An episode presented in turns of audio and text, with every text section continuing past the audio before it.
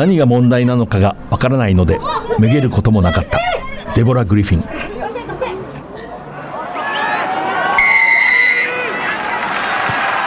藤島大の楕円球に見る夢。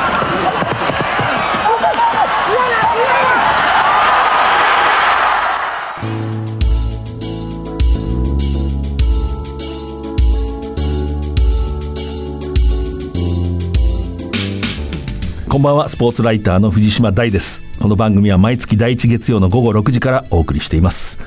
今日のゲスト日本ラグビー協会日本ラグビーフットボール協会の理事女子ラグビー事業のまあ責任者香川茜さんです。この後登場していただきます。まずはこの1ヶ月。えーリーグワンはレギュラーシーズンの日程すべて終了しました。順位も確定しましたね。1位15勝1敗。埼玉パナソニックワイルドナイツ。2位が久保田スピアーズ船橋東京ベイ。3位が東京サントリーサンゴリアス。4位は横浜キャノンイーグルスです。準決勝渋宮ラグビー場で行われます、まあ、要するに1位4位2位3位の対決ですね。決勝は20日東京の国立競技場です。えー10位以下の3チームダイナボアーズグリーンロケッツライナーズ5日からリーグワンのディビジョン2上位3チームとの入れ替え戦に臨みます。えーリーグワン一部首位えー埼玉パナソニックワイルドナイツワイルドナイツは4月15日静岡ブルーレブズに負けました。25対44連勝14で止まりましたね。開幕からの連勝です。あの試合の静岡は見事でしたね。あの焦点を絞り切ってモールとスクラム。ワイルドナイツがメンバーを変えてはみんな一人一人力強いメンバーなんだけれどもスクラムのこういわゆるバックファイブですね。後ろの5人の編成が変わったらもう途端にそこをついていくようなセットプレー静岡らしかったです。藤島大の楕円球に見る夢。この番組はラグビー女子日本代表を応援する西南商事。日本代表を応援する SMBC の提供でお送りします。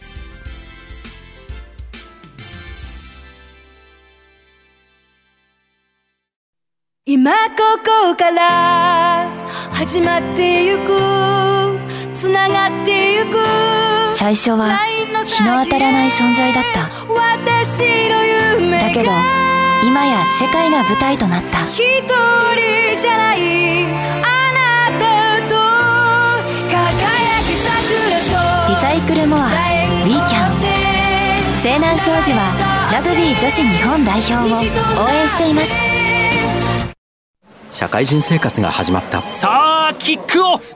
一人で大きな仕事に思いっきりぶつかって。激しいタックル。一人で初めて契約を取って。トライ。初トライです。その時初めて知った。応援席湧いています。俺は一人じゃないって。共に前へ。SMBC はラグビーを応援しています。スポーツライターの藤島大です。今回のゲスト日本ラグビーフットボール協会、まあ、日本ラグビー協会の理事。で事業遂行責任者女子ラグビー担当の香川茜さんです。ありがとうございますよろしくお願いします。プロフィール私の方から1974年2月23日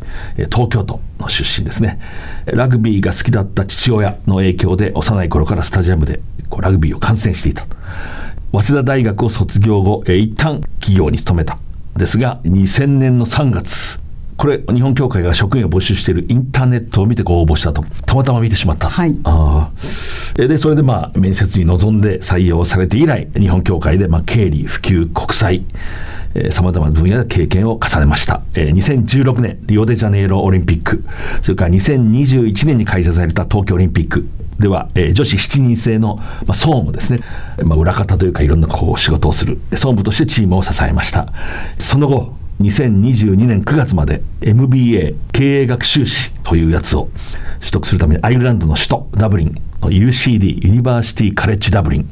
えーこれまあラグビーも非常に盛んな名門の大学ですね。そこに留学をしました。でこの4月から Director of Women's Rugby 事業遂行責任者女子担当。女子ラグビーを推し進めていくその責任者を務めています。早速ですけれどもあの先日その4月12日ですね都内で記者会見をこの香川さんが、まあ、開いてえー2050年までのこう女子ラグビーの、まあ、中長期のこう戦略計画というのを発表しました、い。端的に言うとあれですよね、2037年。はいあるいは2041年のワールドカップ日本開催を目指すと。そういうことですか？そうですね、はい。まあ、男子もすでにラグビーのワールドカップ最小値を掲げていたんですけれども今回改めて女子の方も2037年のワールドカップの招致を目指して計画中長期の計画を作ることになりました。で同時にその日本代表、まあ、ジャパンがまあ優勝するとそういう目標も。そうですね、ええ。はい、日本開催の時に優勝するといいのがいうですね。はっきりしてて分かりやすいですね。でちなみにあの女子のワールドカップ、まあ、今本当は女子のワールドカップもう女子でつけないんですよね。はい、こう。あの今英語でもつけないんですけども、まあ、こう便宜的に女子のワールドカップは、えー2029年がオーストラリア。2033年がアメリカ、はい。これはもう決まってるんですよね。はい。どちらもまあ非常にこう盛んな。で今あの女子ラグビーが私見てると急に急激にこの12年かな、世界的に見ても急激にこう見るスポーツとしても進歩してるというか進前へ進んでる気がするんですけどそれがはい。本当はどうなんですか、世界的には昨年のワールドカップ、ニュージーランドで開催されたワールドカップでも決勝戦は4万5千人観客の方がいらっしゃってすごく盛り上がってましたし、まあ、シックスネーションズでも今イングランドの試合が今度5万人ということで多分世界的にもうあの女子のラグビーがこう認知され始めているというところで、まあ、日本の女子のラグビーも15人制はあのレスリーヘッドコーチのもと今すごく今年度の試合に向けて国際試合に向けて頑張ってますし、セブンスもニュージーランドの大会で6位ワールドシリーズ6位に入賞するなど、まあ、日本の女子も世界行って頑張ってます。本当にこう強化という観点でも日本の女子ラグビー前へ進んでると思うんですけども、はい。こう世界的に見るスポーツとしても人気が出てきた。ここをこううまくこう日本の方にも持ち込むというか広げるというかその辺はどうですか？そうですね。昨年はワールドカップの前に4試合国内でテストマッチできたんですけれども、もうちょっとその試合を見ていただく機会を毎年定期的に作れればっていうところはあの今後取り組んでいきたいと思います。あとまあセブンスは毎年太陽生命シリーズという国内の4大会のシリーズがありますのでそちらももっと多くの方に見ていただけるように今後工夫していきたいと思ってます。面白いんですよね女子のじ私15人制の女子ラグビー見るの大好きなんですけど、はい。面白いですよね。あそうですね。あの男性のあのラグビーの好きな方でも全く新しい方でもやっぱり一度見ていただくとまた見たいっていうふうにおっしゃっていただけるので、やはり競技のレベルも以前よりは上がってきてると思います。こう駆け引きがあってまあ男子のファーストクラスのもう一流のラグビーがもう強くて速くなりすぎちゃってなんかねあのテニスのサーブでゲームが決まるみたいなはい。感じがあるところ、あの女子の15人制の一流のラグビーっていうのはこうむちょっとこう昔の昔のまあ男子のラグビーみたいあな駆け引きがあって、はい。はい。そんなに速くないけど仕掛けは速くてこうなんていうかな。アイデアは豊富ででスキルフルでなんか面白いんですよね。そうですね、特に女子、日本の女子はスキルの点で言ったらもう世界と並ぶところには来てると思います。うんうん。なんかね分かりますね。今シックスネーションズなんかもどんどんお客さんが来てる。みんな気づいたんだと 思うんですよね。そうですね、やはりダイバーシティ・インクルージョンの流れで女子のスポーツにもあの多くの方が目を向けてくださるようになってやっぱりそういう世の中の流れも後押ししてくださってるんじゃまあないかなと思います。そうですよね、はい。こうやっぱりスポーツっていうのは余暇に行われるからこそこう実社会の現実が割と早く強くそこに反映されるっていうのは私よく思うんですけど、はい。やっぱり世界世の中の流れが今までアンフェアだったじゃないかと女性に対して、はい。一言で言えばね、はい。でそれは何とかするのがもう当然人類の、まあ、良心だろうとモラルだろうと。というかそれ以前のそれが当たり前のことだろうとはい。いう時にやっぱりその流れもラグビーにこうそね。れやっぱりはい。国際、例えば会議なんかに出ても感じますか？そういうこう。あそうですね、ダブリンに1年間いたんですけれども、大学も先生は半分ぐらいが女性50%ぐらいが女性の教授だったり、やっぱりそこはもうこうヨーロッパはかなり進んでいるなっていうのはすごく感じました。あのダブリンに、まあ、1年ぐらいですか？やっぱりこうあそこも盛んですか？今女子のラグビー。あそうですね、はい。残念ながらワールドカップには行け出場できなかったんですけれども、勢いはすごくありますね、あの育成のシステムもしっかりしていて、協会のプロの契約の選手もいますしトレーニングセンターあのハイパフォーマンストレーニングセンターとその代表のためのトレーニング施設も最近建てられました。なるほど。もう今こう急速にこうそういう流れになっていてこの女子ラグビー語る時って私の仕事なんかしててもこうやっぱりこう気をつけなきゃいけないと思う。自覚的に何か偏見全くないつもりだけれどもどっかにやっぱりこう長く生きてきて危ないなって思うこうことがあるんですね。私ね2011年に新聞のコラム書いた時に今日ちょっと引っ張り出してきたんですけど、はい。まあ、女子ラグビーを見てコラム書いたんですけども、ね、自衛隊の大会があってエキシビションの。それを見た時にね自分でこう戒めたんですけど男が素早く書けると鹿のようにって書くと。ね。で女がそうなら小鹿のようにってつい書くんじゃないか。そういう無意識の偏見って自分の、まあ、そう書いたわけじゃないですよ、そういうことしないように気をつけようというコラムなんだけど、なんかねそういうこう悪気はないけれども、なんかそういうこと感じますか？やっぱりこう、このお仕事して。全く感じないわけではないですけれども、やはり最近あのそういうことに今福島さんおっしゃったようになんていうんですか自ら気がついてくださる方は増えてきたのかなっていう気は、はいします。なるほどなるほど。でまあそういうところのこう切り開いていく今先頭の立場で,、はい。でまああんまりこうデータとか細かく言ってるとラジオでですけど、要するに先ほどの目標をはい。達成するときどうしますか？何を一番考えてますか今？一番大事なのはやはり対話していくことだと思ってましてやはり今まで聞かれなかった声い言い出せなかった声をこうやっと言い出せる環境が出てきたと思うのでまずそういった対話をすることでいろいろな新しいアイデアだったり要はまあ教会として進めることではあると思うんですけれども教会だけだと限りがあると思うので。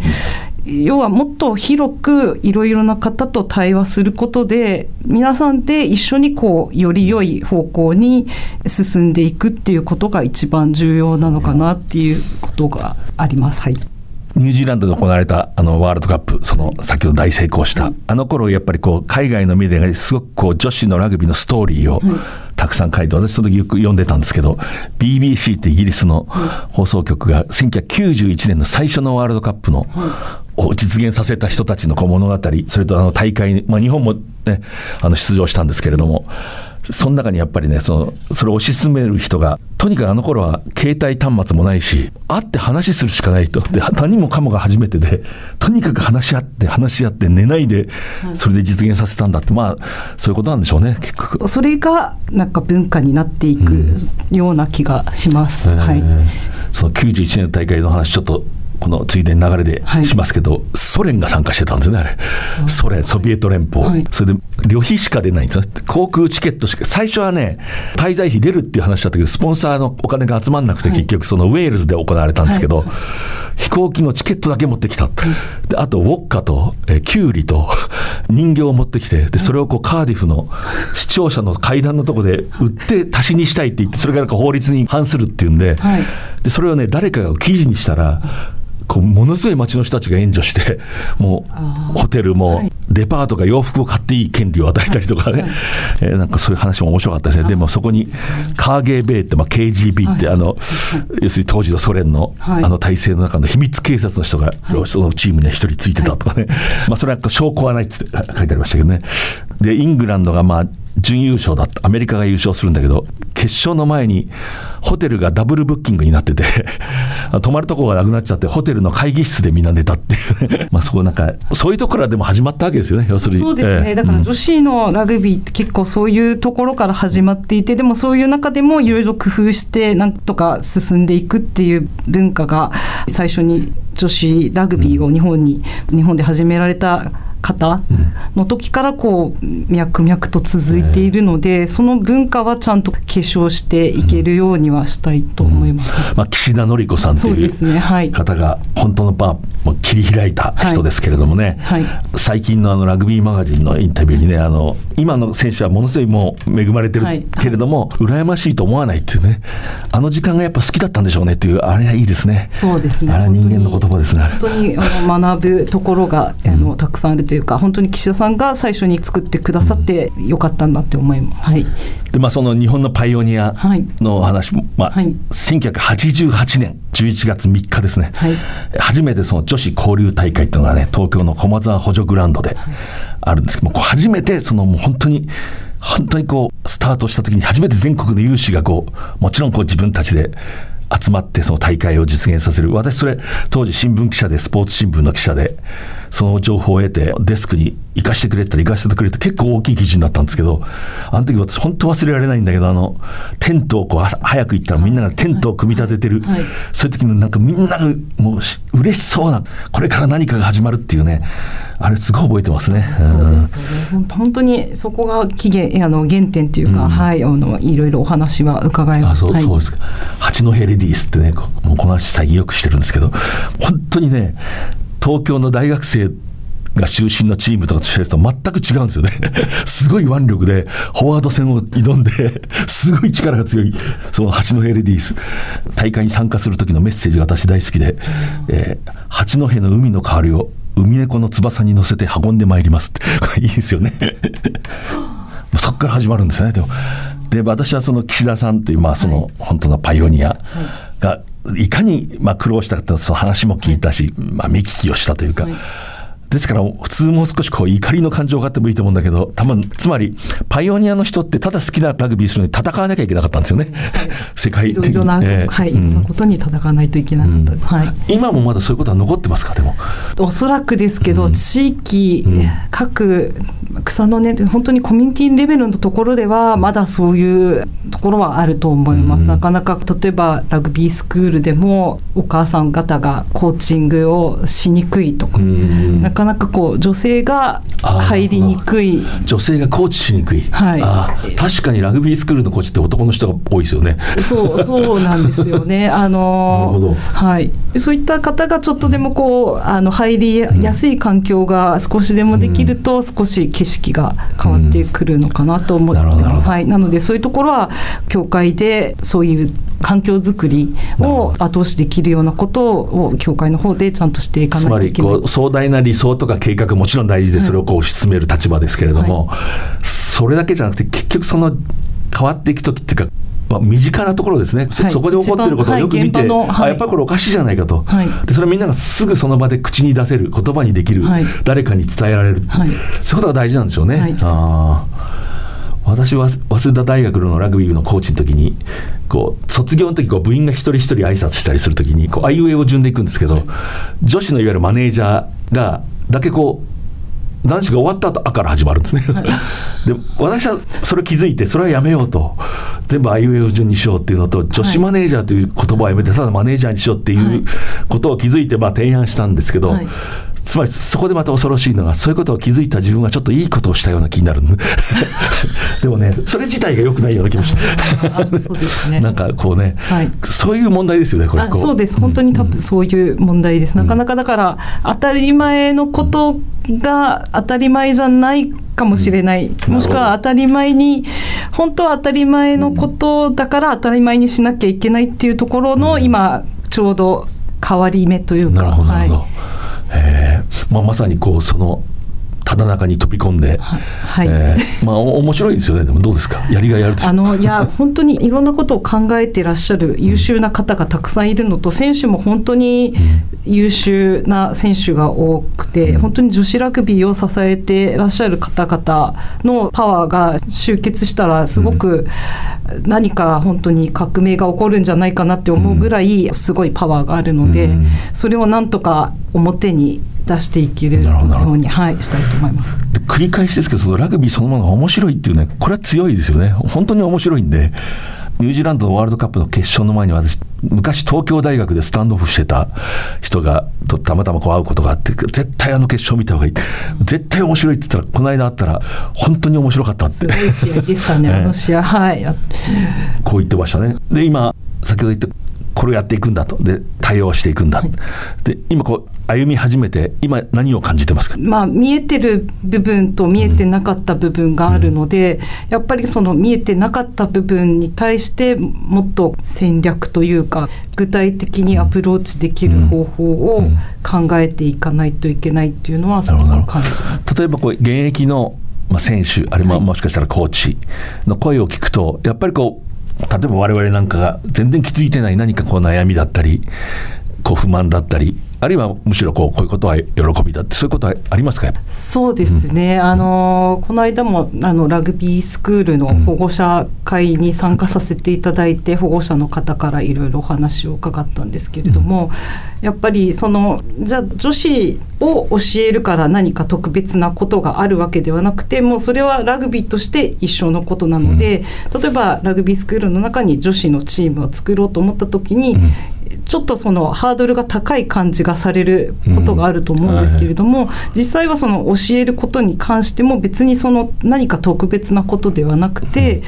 普通に男子の男の子を教える人であれば簡単に教えられるっていう、なんかそういう逆に違う難しくはないことをもしかしたら難しく考えられてたりとか、ものの見方によって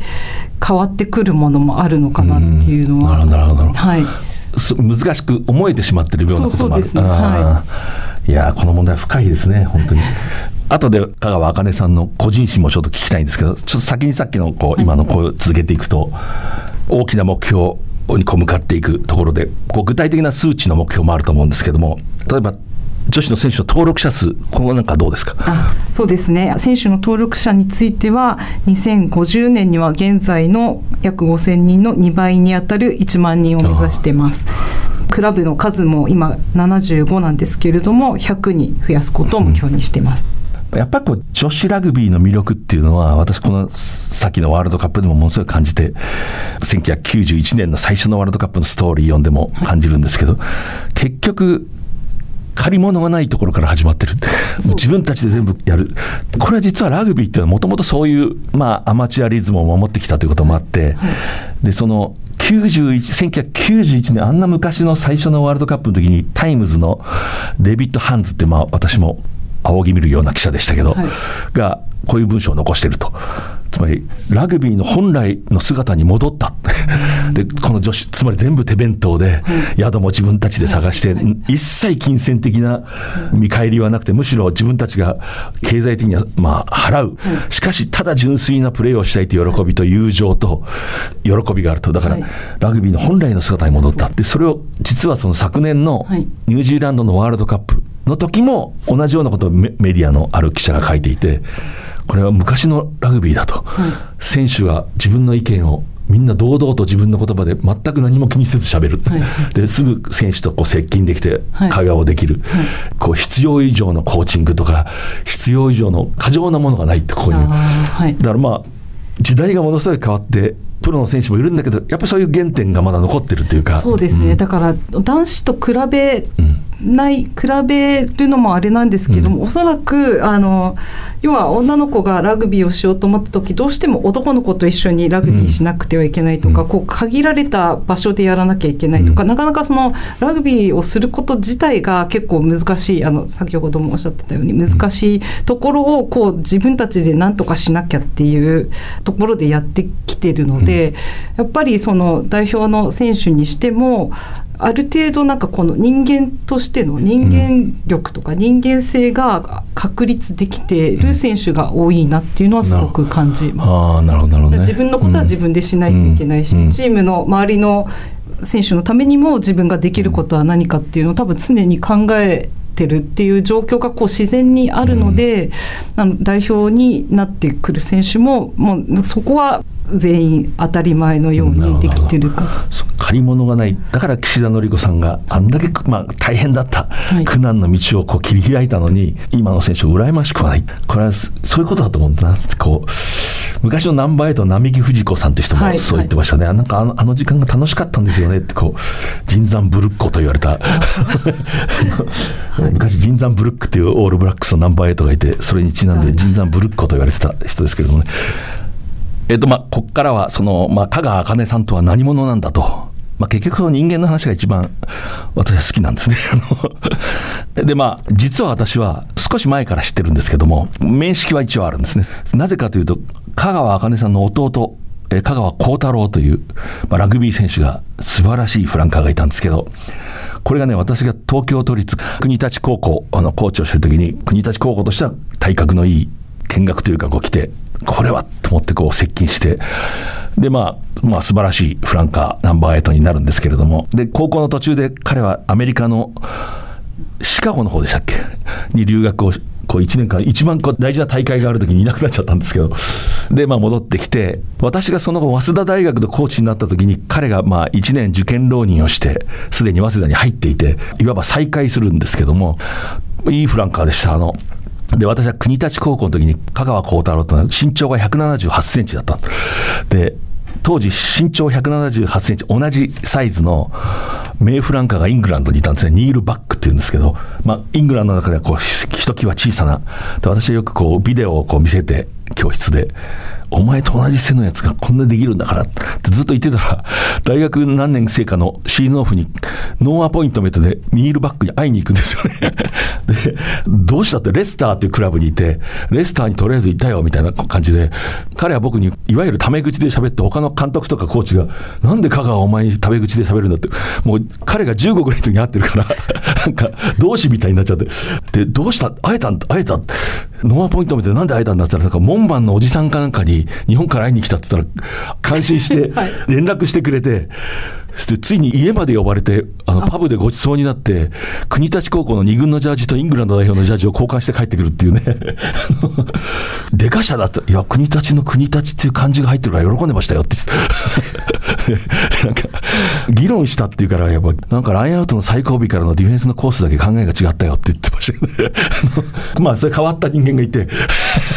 でそのお姉さんだった。って後に知るんですけど、まあ、そういうこともあって。で、えー香川さんも最初普通の会社に入ったんですか？はい。硬い会社ですか？いやあの小さなもう本当に小さな会社でしたけど国際会議を開催運営する会社でまあ英語が好きだったので、まあ、そういう海外との接点がある環境を探してたのですごくそこは、はい、勉強になりました。結局その理事会会議に出る運命にあったわけですね。国際会議に出る、もう国際会議に出るようにまあなってたと。であの先ほどこうプロフィールで家族父親がラグビー好きだったんでかそうですすね。はい。父親が大好き。よく連れて行かれて。はい、へー。来ました。何に惹かれたかは自分でも全くわからないんですけど、もう見に行くのはすごく好きでしたしへ、毎年お正月あの1月2日の国立競技場。国立競技場とまあ社会人の決勝とかは家族でみんなで行ってました。はい。あーそこだから孝太郎もラグビー知ってたわけですね結構ね。あ、そうそうですね。あの、一緒に公園でランパスとか。昔あの慶応大学野沢武史ってジャパンになったフランカーがね僕が一緒に食事した時ね早稲田のフランカーで一番すごかったのは香川だって言ってましたよそんなにこうたくさん試合出てないんですけどこういうポジションの重なりがいろいろあって野沢武史は目利きですからね。あの、えー間違いないと思います。でまあラグビー協会のそのインターネットで見てあこれだと。やっぱり好きなラグビーで、はい。うんでまあいろいろあって、まあ、オリンピックのはい。こう代表の総務をやった、はい。ああいう経験とはどうでしたか？10年総務の仕事をさせていただいたんですけれども、なんか毎日がドラマって言ったら大げさかもしれないですけどもいろんなことが起こるんですよね、毎日。だけどやっぱりその選手とかスタッフが一日一日全てを費やして過ごしているというかラグビーに全てを捧げている姿を近くでサポートできるっていうのは本当にいい仕事、ん。はい、いい時間だったと思います。そして、まあ、その女子のラグビーがあってそこから国際はい。的なまあその関係というか各国との折衝があったり、まあ、それこそ会議があったり、まあ、そういう方に自然にこう進んでいるような感じですか？総務の時も他の国のチームと遠征の、え強化合宿とかのあのやり取りのお願いのやり取りとか、国際大会があった時はワールドラグビーの担当の方とのやり取りとか、海外の方と関わる機会は、はい、たくさん英語なんで好きだったんですか？そもそも。なんでかわからないですね。ただなんかすごく中学生の頃からとにかく海外に行きたいっていう思いは強くて、はい、だからあの弟の 弟の話ばっかりしますけど、はい、国体高校の時突然留学するっつって戦力ダウンで我々はこう衝撃を受けたんですけど もちろん応援しましたけど そういうことあったんですね。で彼はねあのあと一つだけ弟の話しますけど、早稲田の時にオーストラリアに遠征したんですね。で、彼がこう試合出てて、で、キャプテンは英語できない。で、こう、もちろんレフリーも向こうのシドニー大学とかいうところと試合するんですけど、はい、レフリーも向こうのもちろん人で、で、こう、キャプテンが呼ばれて、なんかものすごく早口で注意されてて、そいつ全くわからない。で、早稲田がペナルティーを犯した後にね、こう、こういうことでペナルティーだって。香川幸太郎は、もう全くそいつを助ける気がなくて、10メーター下がって指さして、自分がタックルするやつをこう、見てて、その後、あの時ぐらいお前英語できるなら助けてやれよって。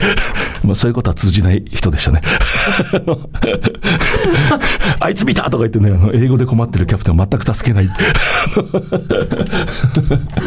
で、まあ、あの、で、香川茜さんもダブリンに、はい、でなんでこうダブリンを選んだんですか？ダブリンはあのたまたまその遠征でそれこそ UCD で、うん、あの試合することが国際大会があって、うん、でそこでお世話になった日本人のリエゾンの方が大学ので日本語を教えてる方だったんですけど、うん、その方からご連絡があって要は大学の方でアジア地域の女子の女性の学生を募集してると、うん、要は大学としても多様性国際性をプロモーションしていて、うん、でその話をいただいてあなんかこう行ってみるのもいいかなって、うん、でも確かにその遠征に行った時に自分でなんかここに何年か後にまたここに勉強にしに来るかもしれないっていうのをすごい思った瞬間があったんですよね。その前にそのジャパンで遠征に、はい、行った時に、はいはい、だから不思議。なんかハッとしたんですかやっぱり。はい。キャンパスの雰囲気が良かったので、うん、私もね学校大学でラグビーしてアイルランドに留学したいなって思ってたんですよね。でもちろんそんな経済的な目処も何もないしただこう漠然となんとか映画とか音楽が好きだったから、はい、あのアイルランドの思ってたんだけどなんかあの時やっぱりでも日本でちゃんと働かなきゃって思ったんだけど、どうせこんなふうになるんだったら言っとけばよかったって、ちょっと思いますでも UCD ってまあ本当こう名門のブライアン・オドリスコルの大学ですね、あのアイルランドキャプテン。はい、代表のジョナサン。あ、はい、あそうかそうか、はい、スタンドオフのね。はい、スタンドオフのジョナサン。ラグビーもこう伝統があって、まあ学問の方も非常にこうヨーロッパでも有名な大学なんですけども、私がやっぱりやっぱりオール早稲田って OB を持ってた早稲田大学がアイルランドに遠征したことがあってその時もやっぱりコーチで行って、はい、UCD と試合してその本当に道を挟んだ前のホテルにこう泊まってねあって1階にこうパブ、まあ、酒場があるんですけど、はい、まあ、そこに毎日当然行くわけですけど そこにね本当に変わった人ばっかりしてそこに飲みに来る人。FIFA の理事がいたんですよね。FIFA ってサッカーの、はい、サッカーの国際サッカー連盟の理事って偉いですよ。ワールドカップどこに持っていくか決めるような。そのおじさんがただの酔っ払いなんですけど秘話をいっぱい教えてくれました「お前スポーツライターなのかいろいろ教えてやる」とか言って。でそでまあその時試合をしたんですけど、はい、中竹隆二っていう選手がいて、はい。はい、開始ね、ちょっとした時に顎をね、こう骨折したんですよね、はい、顎の骨を。はい、だけど、しばらくずっと頑張って試合でした。はい、そその日の夜、そこに飲みに行ったら、ビールを飲みに行ったら、そこにいる人みんなそれ知ってるんですよね。あのキャプテン、顎が折れたのに、しばらくやってたな。あいつはすごいなってみんな、どこで見てたんですかっていうね。あの、なんか不思議な夢のよう、なんか、アイルランドって変わってますね。あでも、そうですね、うん、すごく考えたり、なんか議論するのがすごく好きな方ですよね。あそうですか。はい。うんり勉学勉強が好きな、はい、あそうなんですか、はい、へえ UCD も変な人いましたかやっぱり。いやでもすごく考える方が多いですよ、ね、あなるほど、はい、確かにあのガットランドってあの、はい、ウェールズの監督はニュージーランド人でそう言ってましたね、はい、アイルランド人アイルランドの選手はすぐ議論するって言ってましたね、はい、すごく。それやっぱり小さな時からそういう教育をされて同じこと話してました。だと思います、ただ学校の本当に学校の期間は長くないんですよ、だけどそのそれ以外の要は学問じゃないなんていうんですか学校で勉強すること以外の部分のところにこうなんか力を入れてる感じ、なるほどなるほど、はい、ガットラーの方ウェールズ人は男は黙ってなんとかみたいな感じだっていう、はい、あっちの流の言葉ですよ、はい、また今男はって出ましたけどね、難しいんですけど、あの本当に黙って壁をレンガの壁があっても黙ってそこを突き破ろうとする、アイルランド人は常に議論する。そうですね。えーはい。そういう感じですか、はい。えーでも面白かったですか？アイルランド生活ダブリンアイ生ルランド生活はそうですね。ただなんか同じクラスの学生が半分ぐらい海外からの留学生で、しかもインドの方が多くて、なんか私もなかなかそのインドの方と今まで交流がなかったんですけれども、それはすごくなんか印象的で要は宿舎学校の宿舎、ドーミトリー、はい。6人1部屋。はい。6人1ユニット。はいはいはい。ところに私が1人女子で、うん。残りは全部インドからの男の子。うんうん学生だったんですけれど、まあ、そこで料理も一緒にするので毎日香辛料のあいいですね。いいですね。ご飯をでしかもこうすごい種類のスパイスをちゃんと自分の国から持ってきて、それぞれ調理するんですけれどそれぞれの州によって全く味付けが違うらしくて、えもう全然違う味のものを ー。え作って楽しんでる。同じ料理を作っても州によって味付けが全然違う、はい、あ。なんかインド料理屋さん行くとその州州の地図にこのここの州の味付けでっていうとそれに合わせて。ーはあ州で決まってるんです、はい。あだから多分南部と北部じゃもう全然要は全く違う国ぐらいの差があるーあーまあそうでしょうね、えー実はラグビー盛んなんですよねインドってね。そうですね。あそうですね。人口多いんですよね、はい。ラグビー人口すごく多いんです、はい。はい。へえ楽しそうですねでもこう。それはなんか新しい発見と言ったらあれですけど、まあ、こんな年でまた学ぶことがあると思ってなかったので、でもそういういろんな学生の方に助けていただいてなんとか終えることができます。そのはい。学問はその、はいラグビーと直接関係あるわけじゃないんでしょ？全く関係ないです。でもなんか生きるんですか？生かしてるというか。そうですね、そのラグビー協会要は今回作った戦略計画だったりそのどういうふうにこう物事を進めていくのがいいかっていうのはやっぱり言ってよかったなっていう部分はあります。なるほどなるほど。UCD ねいいですね。また変な変な話を急に思い出すんですけど早稲田で遠征した時に、はい。まあ、朝こう食事みんなで食べるじゃないですか、はい。その食堂で、はい。ホテルの。えーで一応出発前にパスタを食べて音を立てちゃいけないと、あはい。それは非常に良くないことだと、で一応みんな自覚してるんですけど30人ぐらいいて20何人いて30人ぐらいがいてみんなが気をつけててもちょっとだけするじゃないですか。30人いるとシュッと音がするんですって あのウェイターの人が異様に嫌な顔するんだけど。みんな一人一人は意識してるけどさ30人揃うとかすかに音がするっていうね。あれすごい覚えてますね。あのなんかスリルとサスペンスの世界。どうでもいいですよ。で今多分近々今一緒にこう力を注いでることって今はあのよくお叱りを受けるのは、まあ、女子ラグビーの情報が全くないとテレビにももちろんないですし、いろんなところへの情報発信が足りないんじゃないかっていうことをあのよく言われているので、ちょっとその情報発信女子ラグビーの情報発信を強化していきたいなと思っています。はい。えーそれはもうこういわゆる広報をするっていうこと？そうですね、ん。高校だったり、うん。まあ、代表選手だったり、代表の活動だけではなくて、本当にコミュニティレベルの情報をどんどん発信していって、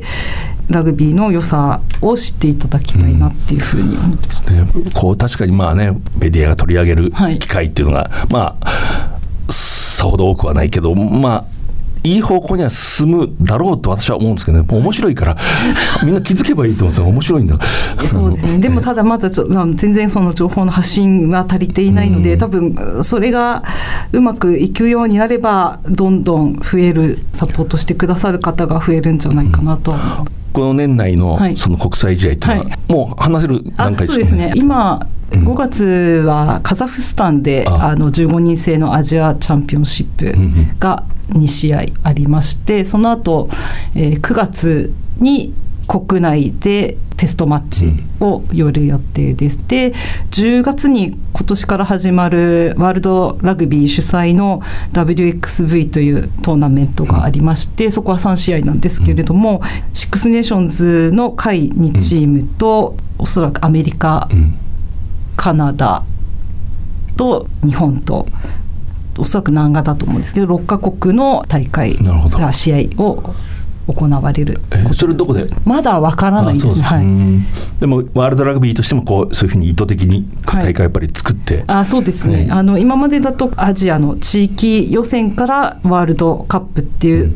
そこまでのそれしかパスがなかったんですけれど地域大会から一つクロスボーダーの大会を入れてワールドカップっていうところに結びつけてこう一つ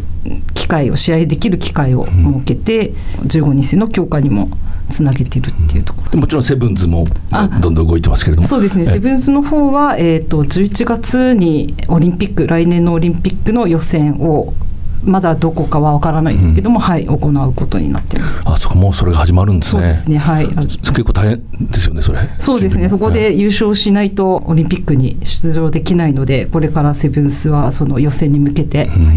まあそば近くにいてこう順調な感じですか？でもこう今あそうですね、ええ。はい、15人制も7人制も代表は順調に、はい、え行っています。あとは国内のセブンスのシリーズが5月の20日から、うん。熊谷、秩父宮、鈴鹿、うん。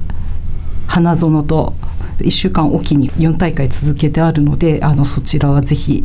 見に来てあれはまたいいんですよね。雰囲気がいいんですよね。はい。セブンスはもう本当に2日間ずっと試合が続いているので、本当にちょっと飲みながらあの 楽しんでいただけアイルランド的にこういけば。あそうですか。えー、とあと今まで話してないことで絶対これをやるっていうのが決めてることはないですか？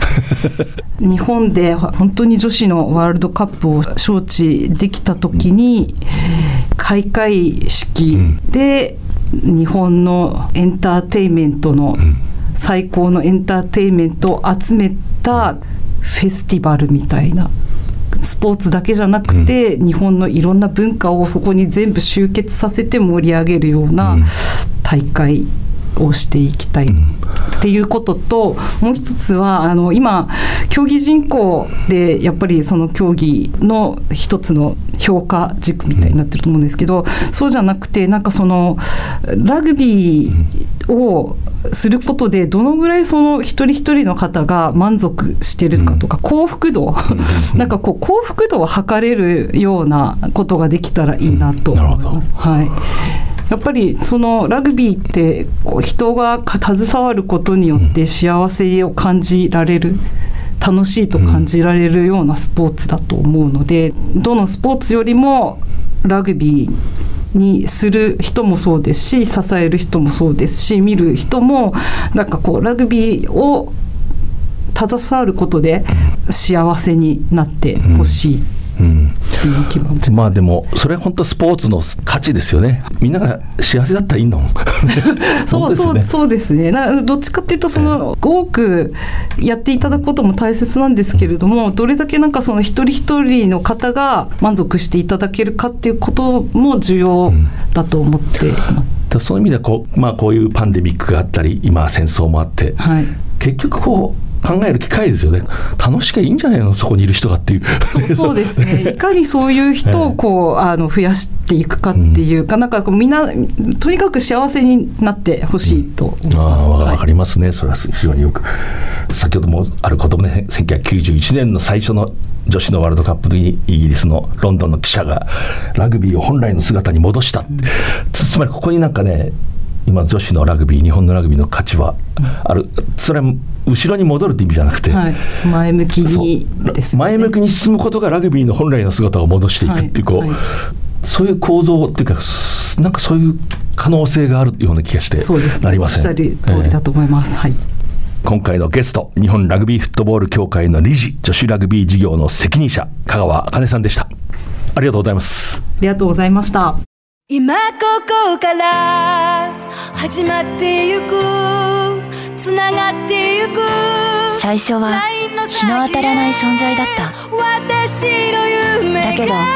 今や世界が舞台となった。一人じゃないあなたと輝き桜とリサイクルモアウィーキャン西南商事はラグビー女子日本代表を応援しています社会人生活が始まった。さあキックオフ。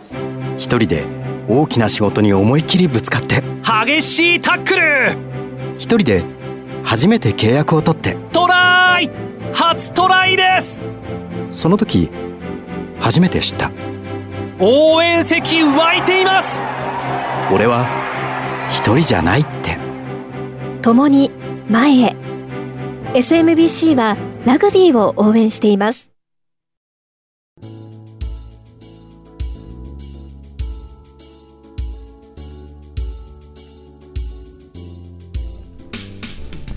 何が問題なのかがわからないのでめげることもなかった。これデボラ・グルフィンという人はまあ世界の、まあ、女子のラグビーのまさにパイオニア組織した最初の人ですね。1991年のそのワールドカップを、まあ、組織しました。イングランドのリッチモンドクラブにいる人でしたけれどもももちろん女性ですねこの人。でこの言葉はねあの非常にこうやっぱりこう開拓者の言葉ですよね。何が問題かわからないぐらいもう突き進むしかないしつまり好きなスポーツを楽しむということが戦わざるを得ない。世の中の常識や偏見、えー保守的なこう考え方ともうどうしてもぶつかると。何が問題かがわからないんだからめげる必要もないというんですかね。そういうこう感じですかね、えーいい言葉だと思いますね、えーこの番組は放送の翌日からポッドキャストで配信します。ラジコのタイムフリーでもお聞きいただけます。え来週のこの時間再放送があります。またパラビでも配信します。え次回は6月5日の放送です、え藤島大でした。藤島大の楕円球に見る夢。この番組はラグビー女子日本代表を応援する西南商事。日本代表を応援する SMBC の提供でお送りしました。